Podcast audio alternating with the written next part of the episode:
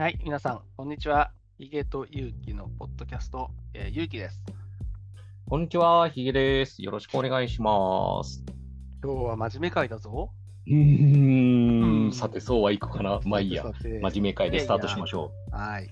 あのーちょっとね、その、ヒゲさんといろいろ話してて、まあ、あるね、こう、書籍面白いなと僕が、あのーうんちょっと言って、ヒゲさんも、あの、いいねってなって、あのーちょっとこう、お互い読んでみた本があって、はい。で、これが、えっとね、AI と憲法っていう本なんですよね。う。うん、そうですね。はい。で、えっと、これ、まあ、日本経済新聞出版で、うん。えっと、これがなんとね、2018年の本で、8月ですね。うん、だからうん結構前。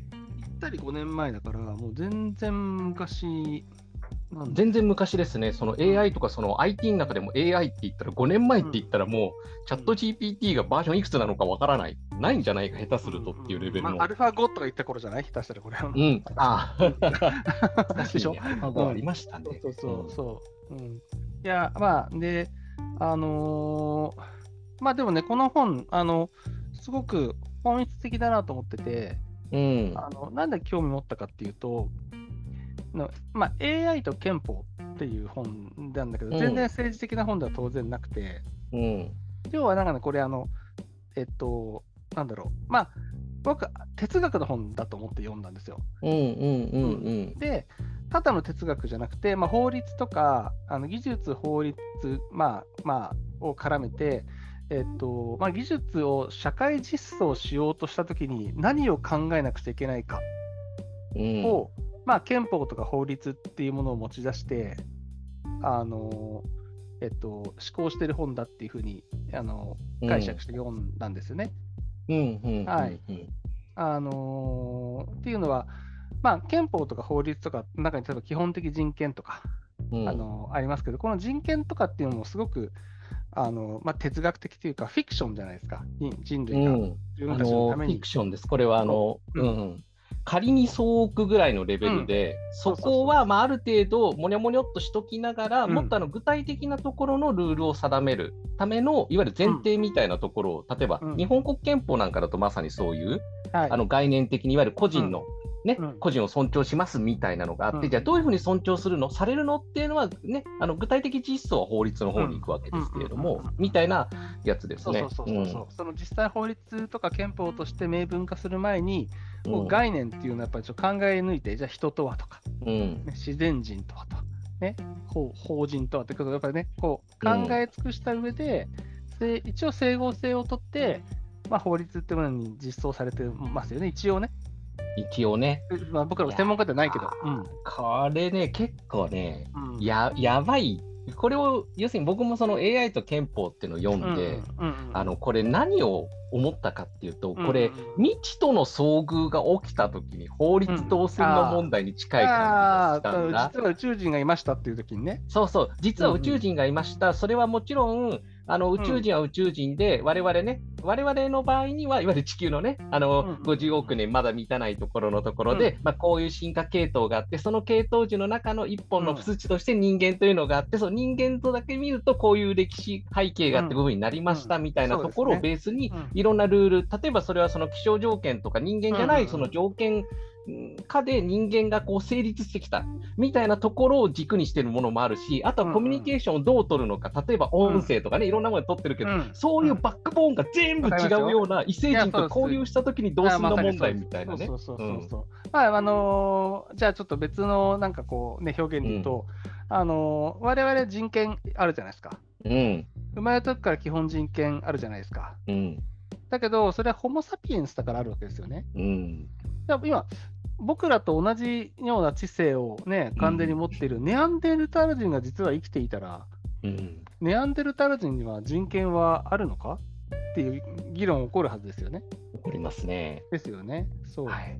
そうだから、あのーっていうぐらい、あれですよね、その法律ね、あの我々には基本的人権があるっていうふうに、あのー一つ言うだけでも、あのーうんバックで考えなくちゃいけないことがあったりして、うん、そうで、実際にそう、AI っていうものが、要は知能、知性っていうものが、そのね、あのすごく発達してくると、うんあの揺らぐんですよね、それが。揺らぎますね。うんあの同格のものとして認めることができるのかっていうのは一つ大きなポイントかなと僕は思ってます。ああ、そうですね。うん。ただね、ポイントが確かにあって、うん。おそらくその AI と憲法っていう話で見ると、うん。おそらくその、えっと、これ第4章、AI と人格とか、うん。あのそうですね。の話だったと思うんですよね。うん。あの、この AI がその責任をうんどう持つのかみたいな。のがここでは語られたりしますけれども。本めちゃくちゃ面白くて、うん。そのあの覚えてます ?AI と人格のところの一番最初に、のび太と鉄人兵団の話が、うん。あこれいいよねのそうそう、あの、こう、あの、引用されていて、これめちゃくちゃいいと思ったんだけど、うんのび太と鉄人兵団って、あれですよね、いわゆる機械？うん。機械がこうねねそう、うんあのロボット AI がこうね、あの要は人全人類を奴隷化しようと思ってうん。攻めてきて、えーとまあ、なんか人類このままだと負けるってとこまで確か行くんですよね。うん。で、何をしたかというと、タイムマシーンに戻って、あれですよね、そのあの機械兵団、AI たちの始祖の、うん。えーとまあ、アダムとイブにあたるロボットの性格を書き換えるんですよね。うん。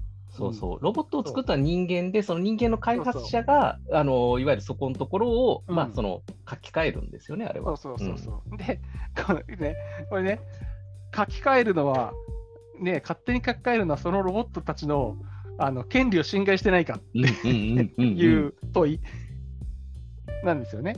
なかなかね、こう、確かに、ね、うん。そういう問いを出せれば、確かに、それはそうだと。そうそうそうそうそう。そう。でもこれ話すだけでもやっぱりね、その深い話があって、ただ、あの、あの一つあるのはね、例えばその我々がね、あのこれもやっぱり本に書いてあってそうだなと思ったんだけど、まあ日常的にそのね、こうすごく高度なロボットが一緒に生活する世界になったとき、うんうんね、あのそのロボットが、を、なんていうの、それこそ、あのーね、囚人の前で、人々の前で、残酷にぶっ壊してもいい社会なのかと、うんね、いうふうに説いてましたよね。うんはい。そう、でも、それ、なんかそれは嫌だと。なんか嫌だと。うん嫌だけど、じゃあな、それ嫌だということをどうやって規制すんのかと。うん、そうだね、はいその気持ちじゃなくって、いわゆる法みたいなところのそうそうそうそううん共通ルールでどういうふうに表現するのかだよねそれ一つね、考えるだけでも実はすごい難しくて、うん例えば僕さっきネアンデールター人って言って、ヒゲさんは宇宙人って言ったじゃないですか。うんうんうん、我々と何かがこう、なんか、うん。だけど、あのーまさにそのね、こう、あのー例えばね、我々はそのね、あの例えば知性とか、うん。例えば、あのこう身長、体重とか、うん。うん、例えば生まれとか、そういうもので基本的人権があるないにあの区別をつけてないですよね。うん。うん、そう、つけたらあの、ね、どんなものであってもつけたら、あの差別につながるからですね、ひどい、ひどい。うん。うん、だけど、ねえ、じゃあ、そしたら、じゃあ、でも、それは、我々が、あの人間として生まれてくると、ホモ・サピエンスの人間として生まれてくるっていう、あの一応ね、あの証明できる、必ず証明できる条件があるからじゃないですか。うんううん。ん、我々は人間であると、うん。自然人であると、うん。うん、どんな特どんな個性を持っていても。うんうんだけど、ねロボットはじゃあ、どうすんだって話に当然なるよね。うんねじゃあ人間に人間に近い、すごく近いロボットだったら権利を与えるのか。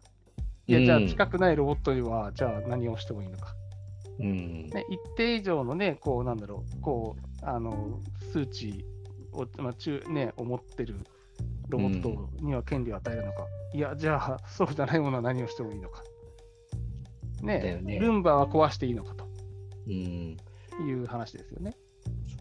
だってうん下手な話、その人間が例えばね、うん例えばその赤ちゃんの頃とうんかうんうんには、あ当たり前だけど成人ほどの能力を持たないじゃない、そうですね。うんみたいなところで翻ってその逆リバースでその適用したときにそれはまだ人間と言えないんじゃないかみたいなね。そうそうそうそうそう。うんまあ、あの、それね、あのね、あの、中絶は何ヶ月までっていう話につながるけど、まあ、アメリカとかはね、中絶ノーって言ってるから、うんけどね、日本とかはね、一定あるじゃないですか。うんうん線引きしてますよね。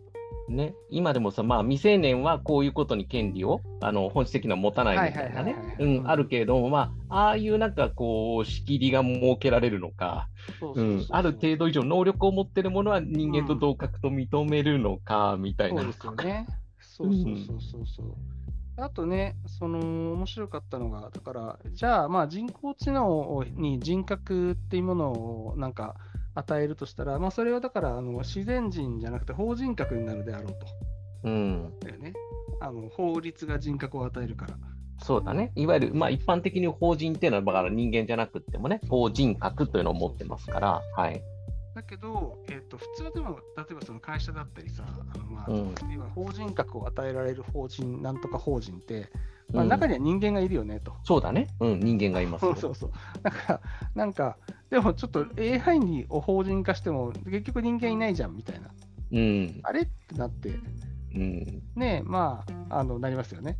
なりますね。うん、じゃあ人、法人ってなんだっていうね、人格ってなんだとかうん、いう、ね、ほら、こうね、社会実装をする哲学ですよね、これやっぱり。うん。うん、やっぱだから並び立つものがなければ自分たちがいわゆるユニークにそこにトップに、要するに並ぶものがないからそこは曖昧でも、うん、いや別にそんな考えなくたって実務上回るやんっていうところが脅かされてる、まさに。脅。かされる、脅かされる。でもね、うん。あのまあ、い一つね、超簡単な例で言うと、うん。うんあのあれですよね、その、なんだっけ、えっと、自動運転の車が事故を起こしたときに、あの、誰が責任持つの？うん。メーカー？販売者？運転者、ねあの人工知能開発者っていううん。話ですよね。でもね、そうですね。あうん。なんかあのーえっと、ちょっと今タイトルパッと思い出せないんだけど、んうん。あのー数年前にね、これをすごい面白い短編を見たんですよ。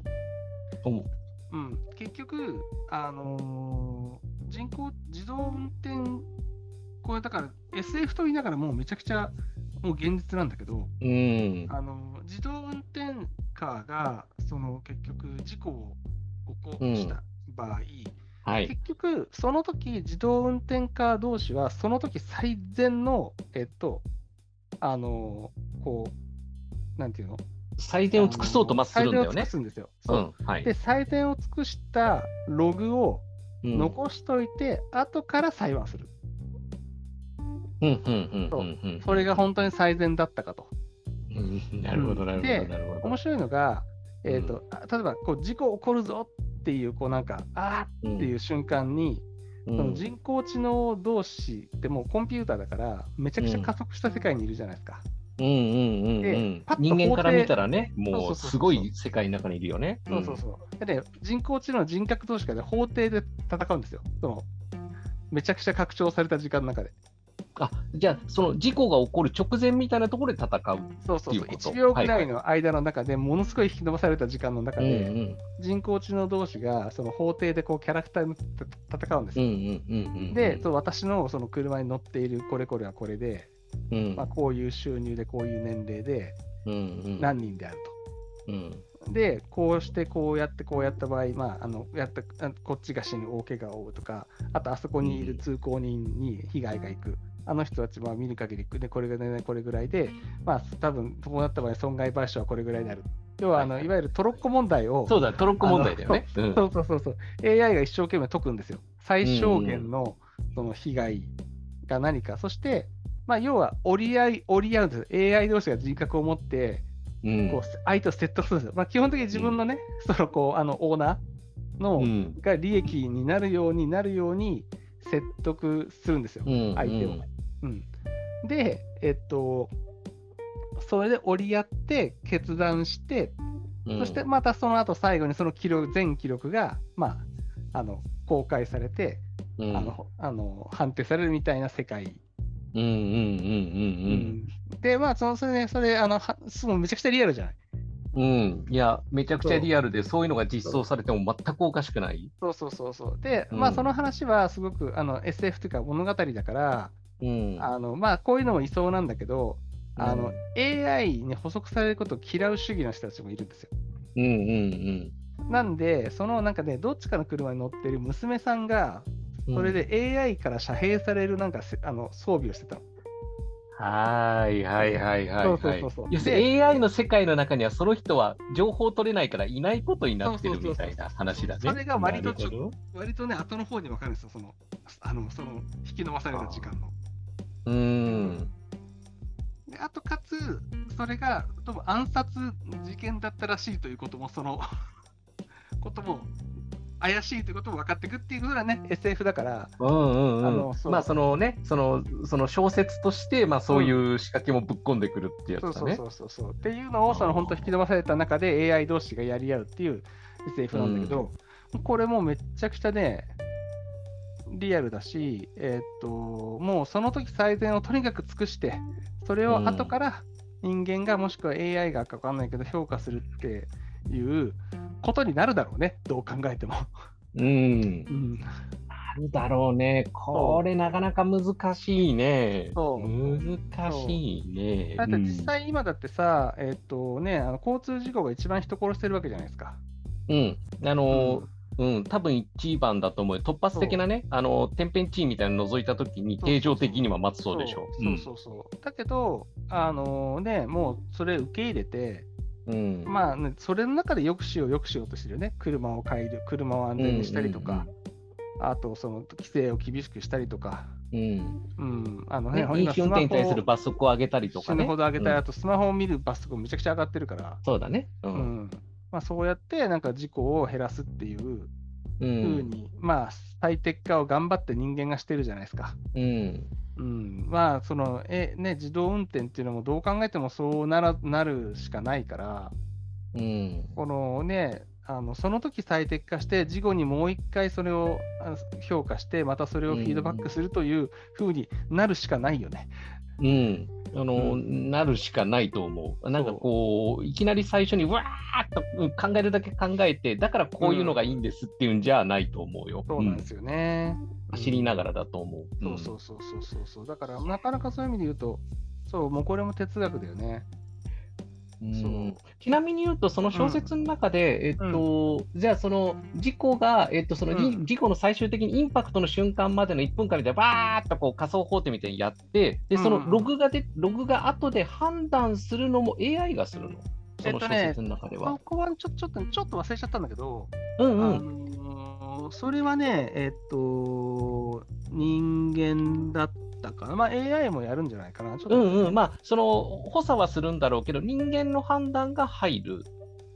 そうそうそう、そうだそれはそうですね。まあでも結局、その、うんなんだっけ、えっ、と、それで、こう、多分実社会実装していくんでね、改善していくんだろうね。うん。まあ、だろうね。っていうのが、ほら、あの、AI だって当たり前だけど、有限のリソースを使いながらやる話だから、さっきあの暗殺って言われてちょっと思ったんだけれども、うん。あのどこまでの情報をいわゆる今回まな板の上に乗せて判断したのかみたいな。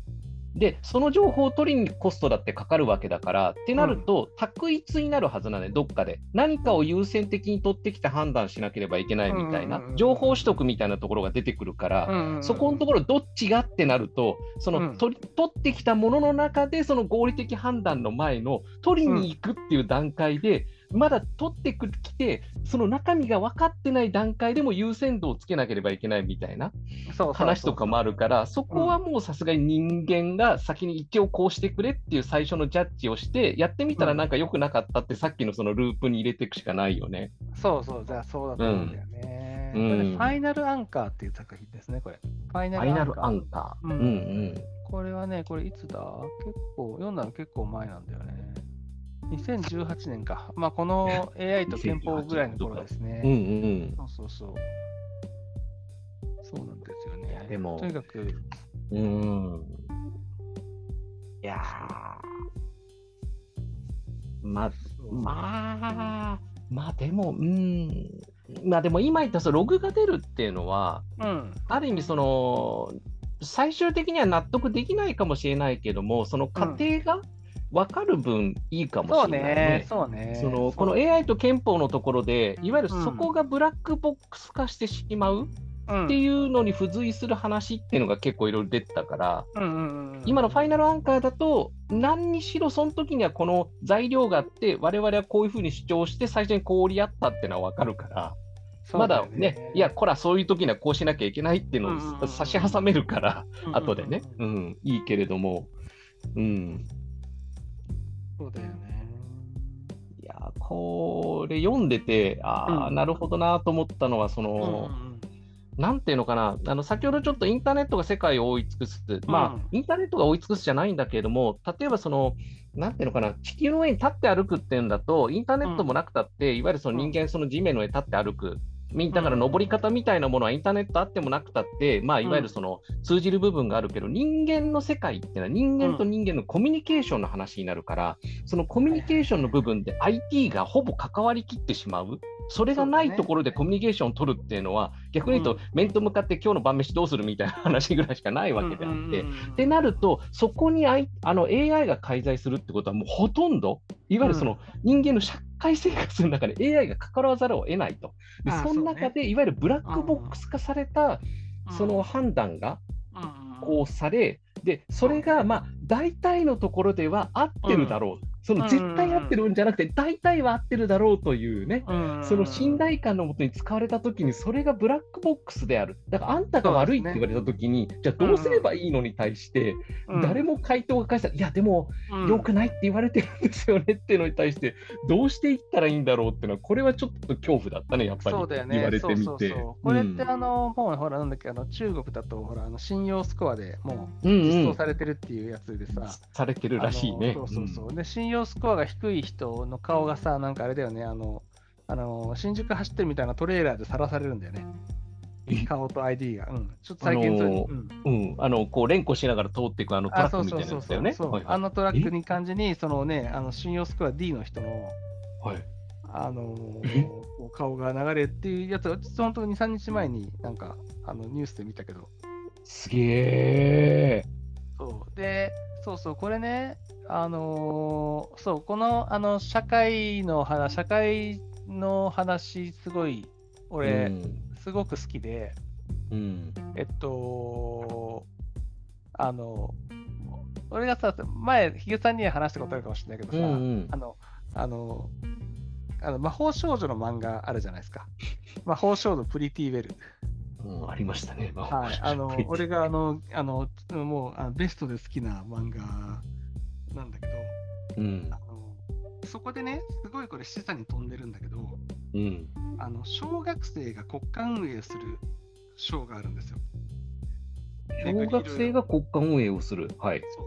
これすごい下に飛んでいて、まあ、要は、その魔法少女の一人がね、うんあのめちゃくちゃあのパワフルな魔法少女が一人いて、はい。まあ、その子が、まあ、ある、そのこう、なんだろう、要は、えっ、と、故郷を失った、ま、民族マルットを閉鎖空間の中で、あの、こう、運営することなの。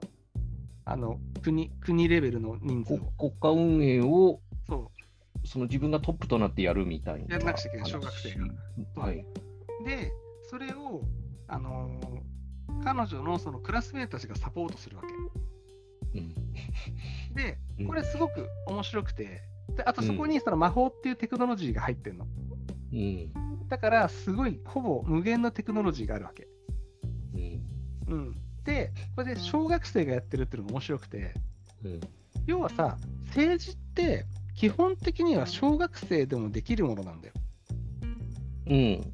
そう。あのできると思うよ。そ。あの例えばそう。1億人の国って考えるとめんどくさいけど、うん。でも100人の村だったら、うん。あのすごく簡単なことじゃないですか、ぜ全部。うん。まあ、いわゆるその問題を認識して解決するっていう機構だから、政治っていうのは、うん、できるよ。そう、その国がやる、企業じゃなくて国がやることは何か。例えば、うん。ね、えっと、まあ、富の、その、分配だったり、その弱者への分配だったりとか、例えばね、リソースの再配分、そうリソースの再そうリソースの再配分だったり、あと絶対その、えっと、国しかできない防衛とか治安。うん、そう国の枠そのものを、そうそうそあのうそう。そう。ね、あのそう。規定して守るみたいなね、そうそうそうそう。うん。ところは国ですね。別に確かにすごくシンプルなんだよね。うん。そう。っていう、えっとこともしたしているんだけど、うん。でかつその魔法があるからテクノロジーが無限なんだよね。うんうん。で、何をしたかというと、その国の運営で、えっと、その国民一人一人を、えをえっとねうん。えっと、スコアリングするようになるんですよ。うん。で、えっと、スコアリングで、えーするって何をするかっていうと、えっと、日々うん。うんのその、あの狩猟とか採取とかのノルマがあるのね。うん。うん、でこのノルマをちゃんと満たしている、そしてちょろまかしていない。ああ、なるほど、なるほど。えっとね、うんうん基本確かこれだけなの。これだけでスコアが上がるの。要は、要は嘘をつかずに正直に生きる。人をその、要は搾取しない。他人を搾取しない。うんうんそれたするとめちゃくちゃ下がるわけ。うんでその要は集団のためにちゃんと正直に、ちゃんとやることをやるだけでスコアが上がるわけ。うんこれがだからそのあのそのテクノロジーが無限だから一人一人のスコアリングができるわけ。どんなに隠れていてうんも。そうで、そして一定期間ごとに分けて、スコアが高い人とスコアが低い人だけを引っ越しさせるの。はい、引っ越しさせると。うんそうやってることはそれだけなんだよ。うんうんでそうすると、スコアが高い人たちがいるところだけは、どんどんどんどん豊かみんなすごい満足度が上がってくるのね。何にもしてないの。治安もいいし、うんもうみんな幸せだし、誰も飢えないし。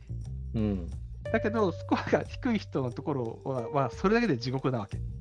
うんうんうんうんそう。うんなるほどねって。いう運営を小学生が考え出してやるっていう、あの、賞があるのね。はいはいはい。なるほど。で、これって、なんかすごいある意味、えっ、と、すごく単純化されてるけど、うん。あの、ひこう、一つの姿じゃないですか。うん、そうだね。で、もう一つ思ったことがあって、うん。皆さん、あの、アフィリエーターっているでしょ、今。うん、あの普通にあのインターネットであるアフィリエイトっていうのであれば、アフィリエイターっていうのはありますね。でね、要はね、えっと、まあ、ちょっとこのあの魔法少女のあの国家運営の話は、あのちょっとこうグレーゾーンのない、完全にそのテクノロジーがさ、無限だから、うんうん。全くグレーゾーンがないんだけど、だから人がなんか評価システムに噛まないんだよね、そのね。買わないやろ、そう。要するにだからそのリソース無限だから、もうビシッとそのね、評価のところはまず AI というか人間以外がカウントするんだよね。っていうところの話で、アフィリエイトの方だと。そう。で、うん。要はね、現実、まあ、こんでもこれぐらい、この魔法少女のこの国家運営ぐらいの話になるんじゃないかなと思ってるんだけど、うんうんうん。で、要は、あの要はさ、人生のアフィリエーターにならなくちゃいけないんだよね、この世界で我々は。ん？ちょちょちょちょっとせ、はい。ちょっともうちょっと噛み砕いた説明を。はい。なぜかというと、うアフィリエーターって何をしてるかっていうと、いわうんゆるあの SEO、あのサーチエンジンオプティマイゼーシうョン、ん SEO をひたすらやってさ、えーとうん。要はその自分のそのなんていうの？こう自分が作ったそのコンテンツのページがあって、うん。うん、例えばハゲが治る薬はみたいな、うんうんうん あってでそこに、えー、と人を呼び込んで読んでもらって、えー、とあの広告を表示して広告をクリックしてもらって、えーとうん。お金をもらうわけじゃないですか。うんうんで、えっと、自分の書いたそのコンテンツのところに人が来てくれるかって、サーチエンジン、Google とかのね、うんサーチエンジンの評価アルゴリズムの一存なんですよ。うんそうだね。つつながってきました。だかいや、ら、まだまだもうもうもうもうちょっとはなんかね、もう一押し足んねえな。うんつまりね、彼らが何をしてるかっていうと、うんえっと、まあ、パワーキー、あの、うん、まあいいキーワードを取ると。で、そのキーワードで上位に来るページを作ると。うん頑張って。ううん。ん、でそこはだからそのいいコンテあある程度ちゃんといいコンテンツを作っていろんなとこからリンクを貼ったりとかね、うんうん。あとこうメタ情報こうじゃなくて多分いろいろあるみたいなんですけど、今その時のアルゴリズムでそのキーワードで上位に来るようなページを作るんですよ。うん。でそれでお金を儲ける。うんうん。だけど、アルゴリズムが変わったらガクッと下がっちゃう何もしてないのに。うんうんうん。それだからよくありますね。う。ん。そうそうそう。だからまたそのアルゴリズムをまたこうこうやっていろいろこうトライアンドエラーで解析して、こう変わったらしいって予測して、自分のページを上まで持っていくっていうことをひたすらやるんですよ。うんうんで、これでもこれってアフィリエイトの人たちってもともとサーチエンジンってそういうものだしとか、でその中の枠組みの中でやろうって思ってるから、もうそれしょうがなくてやるじゃないですか。うん。うんだけど、その人間の評価がこれにうん。なっちゃうんですよね。うんうんうんうんリアルな評価が。なるほどね。アフィリエーターっぽく何かをってんじゃなくって、いわゆるその、あの、なんていうのかな、その、かえーそのアルールの部分がよくわからない、そうそう、ブラックボックスになるでしょ？うんうん、ブラックボックスになるから、えっと、それに対して対応しし続けていかなければならない。そうそうそうそうそう、うんだから、 search engine optimization っていうか、だからもう、なんていうの、えっと、まあ、あれだよね、こう人間の評価、アルゴリズムに対する optimization。さっきの魔法少女の例だと、うんあのー実はその何が評価が高いかっていうのは当然明かされないんですよ。うんうん。なるほど、なるほそう。ど。うん。うん、だから、えだから、あのでもそうなるよね、ブラックボックスでね。うん。だから、まあ、どうやったら自分のそのそういうアルゴリズム社会の中でどうやったら自分のね、あのーなんていうの、その人生がどうスコアが上がるかってハッキングするしかないし、まあ、ほら、あれでしょ、そのさ、スコアが高いさ、身分がめちゃくちゃめちゃくちゃ高額でさ、あのうん。売買もね、裏社会でされてるし、うんね、そのね、ハッキングのコンサルもいるし、でもまあ学歴とかさ、まあわか、まあ、なんとなくわかるけど、うん。もっとそのもっとそのデータを細かく取られはじ日々の行動とかさ、どこに行ったとか、誰と接したとかまで取られ始めるっていうことになり得るじゃないですか。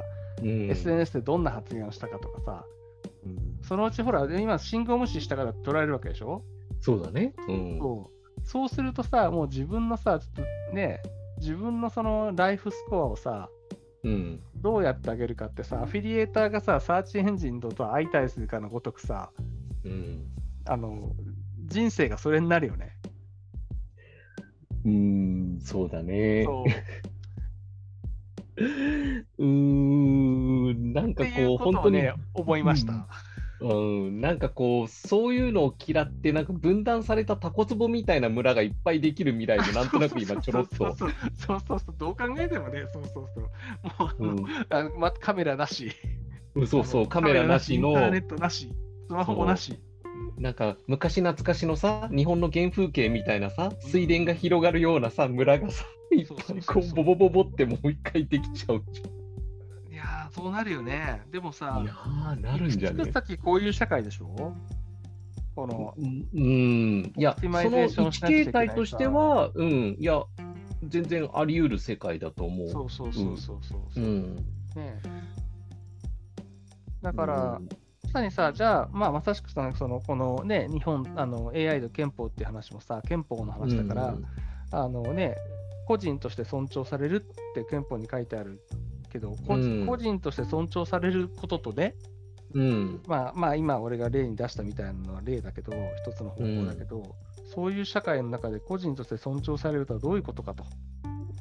うん。ねなんかね、なんだろう、ちょっとずれるかもしれないんだけども、えっとね、あのーその、えーっとね、ちょっとキーワードだけ言うと、うん。えっと、いえっと、許容される異端はどこまでになるのかっていうのがちょっと気になってて、なるほどね。うなるん、ほどね。うん、だからやっぱりその、ブレイクスルーみたいなところにちょっと関わるんだけれども、いわゆるある一定の固定化された、まあ、固定化、実際にある程度柔軟性はあるんだろうけど、方向性みたいなものがある程度固定化されたものっていうのは、やっぱ縮小再生産に入ると思うから、うん。ある程度異端を許容しなければ、元の形を保てないと思ってるのよ。だからえっと、そういった意味で、その今言ったその信用スコアみたいなところに、うん。ある程度のその許容度、その許容度って言っても、なんていうのかな、違うベクトルを許容するみたいなのが必要な気がしてて、うん。そういうのってどう扱ったらいいんだろうみたいなものを、ちょっとこれを読みながら考えたりしたんだまあよね。ね、うん。でも、それってある意味あれだよね、あのさ、映画のマトリックスのテーマだよね。うん、うん。なんかね、うん、あのだからあれでしょ、ほら、えっと、そのマトリックス、マトリックス、うん、覚えてる？いや、あの、覚えてないから、ちょっと解説をっていうか、うんそこの部分だけ。うん。あのマトリックスってさ、あの機械がさ、そのねうんあの人間たちをまあ電池にして、うん。で、電池、あの、なんだろう、安定した電池にするために人間たちをこうおとなしく生かしておくための仕組みじゃないですか。うんうんうん。でも、機械は機械で、てるような感じで、ね。そうそうそうそう、機械は機械で、その人間たちがどうやったら、その一番幸せなハッピーに、うんあのこうね、平和に、ね、こうあのなってくれるかっていうことをさ、模索してるんだよね。うんうん。自分たちの利益のために。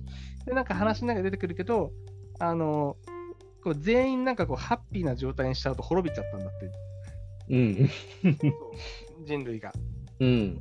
だから、一定のストレスとか一定の争いみたいなものを入れ、こう苦しみみたいなのを入れると、逆に安定したみたいなことを機械たちがうんうんうん言っうん。出るんだよねまあ、まあ、敵を作ると、まあ、団結するとか、まあ、みたいな。とか、そうそうそうそう。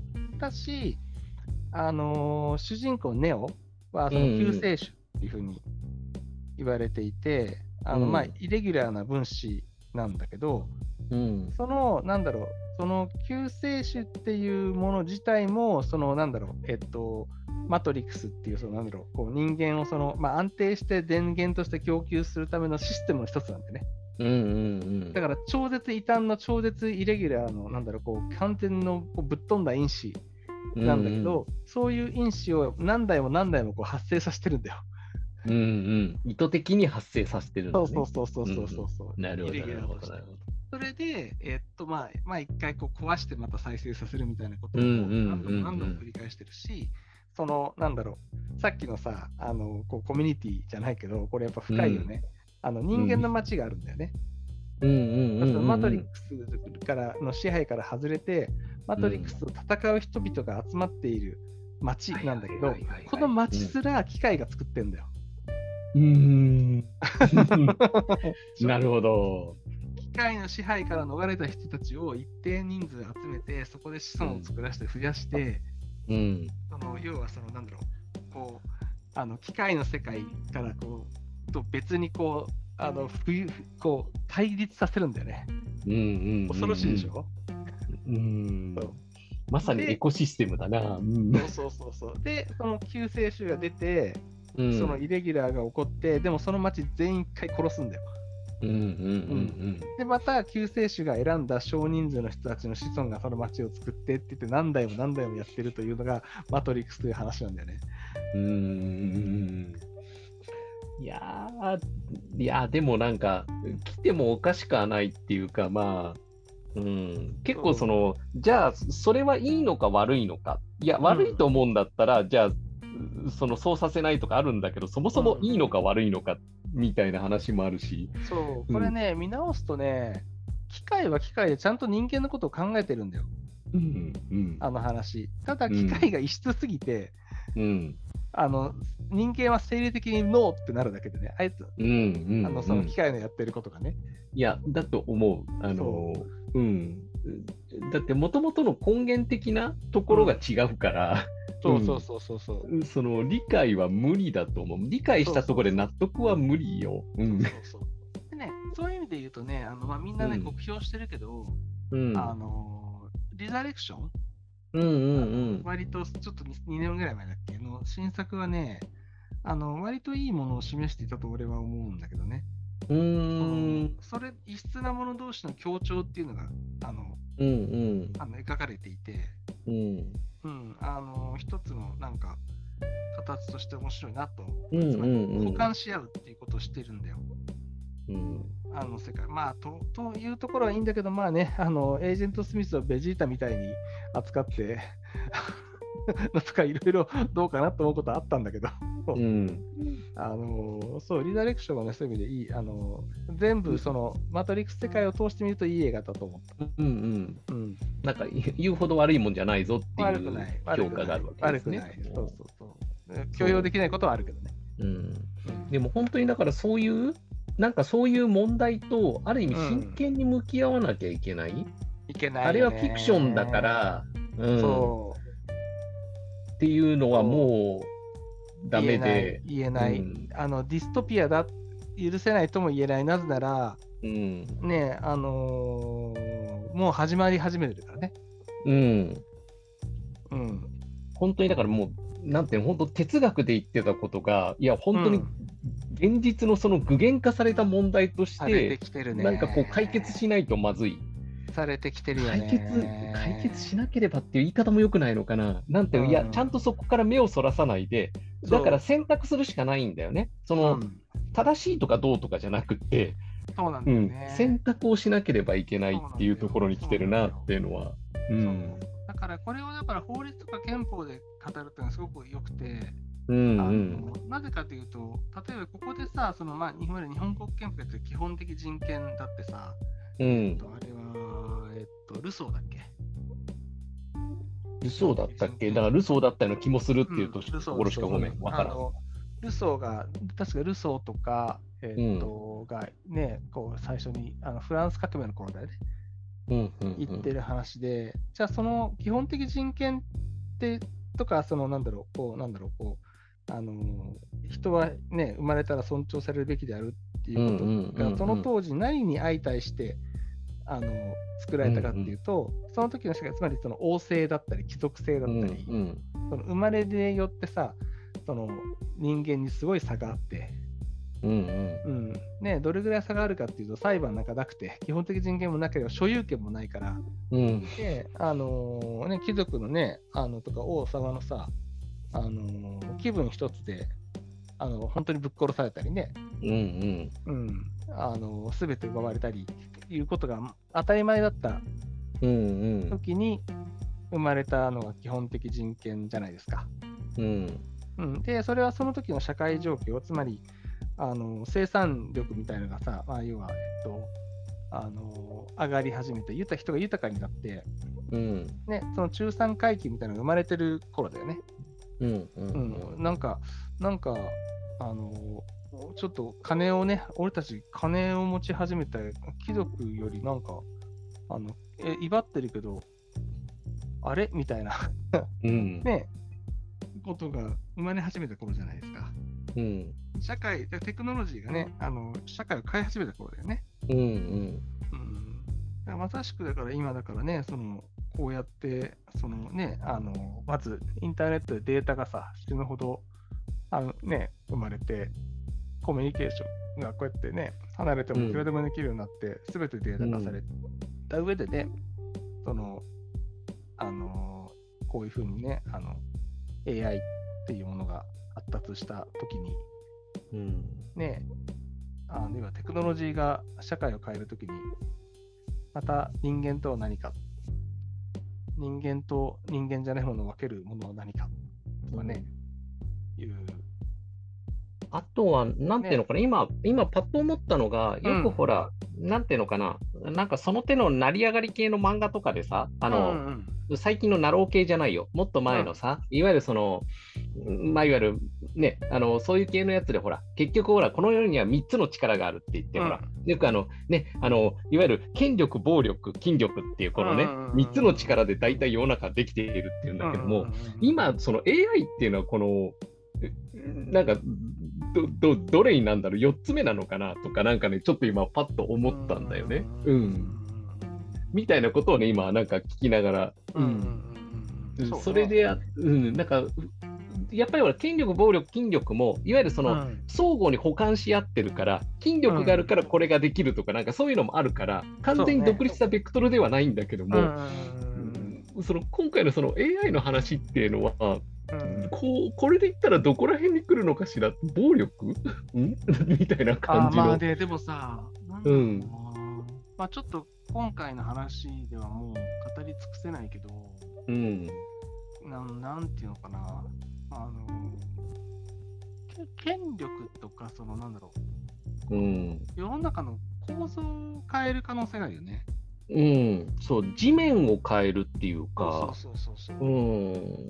そうなんだよね。うん。さっき言ったそのどうしてもその人間って単体じゃなくて社会性の動物なんで、そこのところにか全部に IT がほぼ噛んでいるっていう状態だと、うんうん。隙間なく AI が入ってくるから、自分が捉えられる世界そのものをい一枚ラップで AI が覆ってると思っても過言ではなくなっちゃそれでつまりうからね。マヨネーズって言ったんですね、さあのあれ？そうそうそうそうそう、はい一番最初のところでね、がはいそうそうそう。なるほど。薄くマヨネーズがこうねさらにその外側を覆っておりますみたいな。ううんん。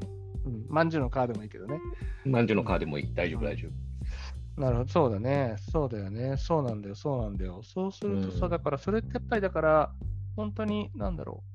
あの、なぜその、えっと、18世紀とかの話を出したかっていうと、うんやっぱりそれぐらい、なんだろう、こう、あの、のスパンで、ね、起こり得ることが起こってんじゃないかなとも思うんだよね、まさしく。うんうん。そう。そうなんだよ。いやこれまた次回じゃないですかね。そうですね、そうですね。うんそうですね。はい。特に何も結論はないですけど、まあうんね、こういうことについて話していくこと自体に意味がありますんでそうですね。そうそう。いいんじゃないでしょうかね。あの、こうやって、こういうこともね、はい話していく番組なんだぞと。これちょっと要約がどうなるのか、僕的にはちょっとドキドキするな。そうですね。この条約もね、AI がやりますからね。AI がありますからね。はいはい。はい。じゃあちょっとあの、あの、今日の話も、あの、文字化して、インデックス化して、はい。はい。あの、要約させますんで、機会に。そうですね。お楽しみにって感じですはい楽しみにって感じですね。まあ、はいはいまたこのテーマはまた話しましょうということで。はいはいはい。うんまたまた今日もじゃあありがとうございました。はい、ありがとうございました。ではでは、皆さんまた。では。では。